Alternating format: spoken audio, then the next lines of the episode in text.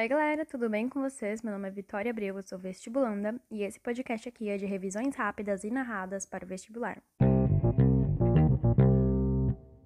Ah, então vamos lá para o podcast de hoje, que é sobre musculação, tá? Eu ia trazer sobre yoga, na verdade nem era podcast, era vídeo, mas aí eu tentei dar uma pensada assim no que eu me sentiria mais confortável em trazer, em que eu não precisasse de muitas horas de dedicação editando e que eu não precisasse também exibir.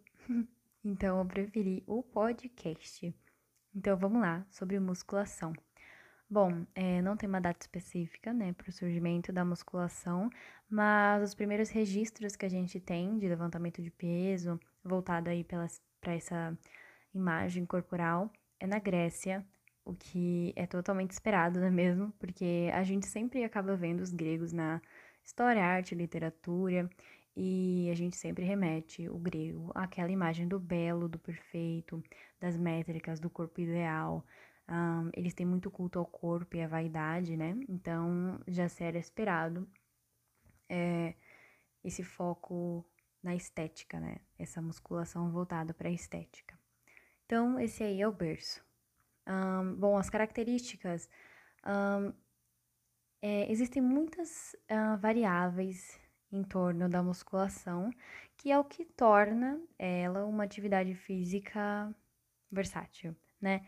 Então, pode variar a carga, a repetição, a amplitude dos, dos exercícios, o tempo de contração e a velocidade também pode mudar, né? Então, isso torna é, a atividade física versátil e ela pode ser praticada então por pessoas de diferentes idades e com diferentes objetivos, né? Então pode ser por conta da saúde, por conta da estética, por conta da autoestima, por conta de ajudar no processo de concentração, né? Existem vários então é, objetivos e todos eles podem ser atingidos, né?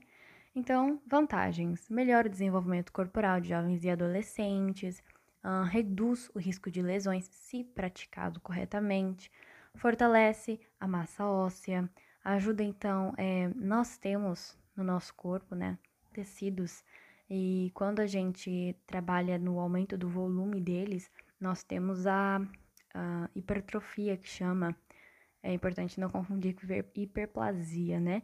Mas quando a gente pratica exercício, nós estamos fazendo a hipertrofia, que é então essa quebra e depois o seu músculo reconstrói com mais volume. Então você fica mais musculoso, digamos assim, não é mesmo? É mais complicado do que eu tô explicando, obviamente, né? Mas esse, esse não é a função desse trabalho aqui. Bom, é, melhora a concentração, a aprendizagem, uh, principalmente pessoas que são vestibulandas, é importante, né? Todo estudante é importante aí é, trabalhar com exercício físico porque ele também trabalha na redução de hormônios que, que são responsáveis pelo estresse. Então é muito importante uh, pessoas que pessoas no geral, vamos dizer assim, pessoas no geral pratiquem a musculação ou qualquer outra atividade física.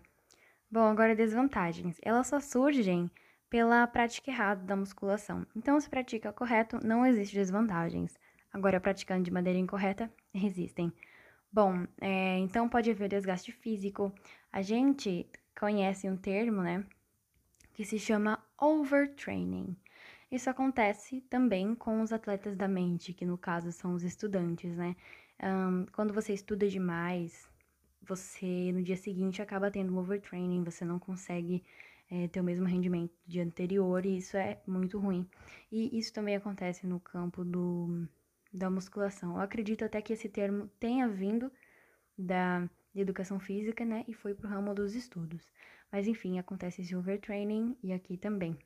Bom, é, então isso existe a fraqueza, o cansaço, um, o músculo acaba não se desenvolvendo bem, o sistema imunológico com isso acaba sendo afetado, então aí também tem lesões, tem dor muscular, prejudica o crescimento em adolescentes, né?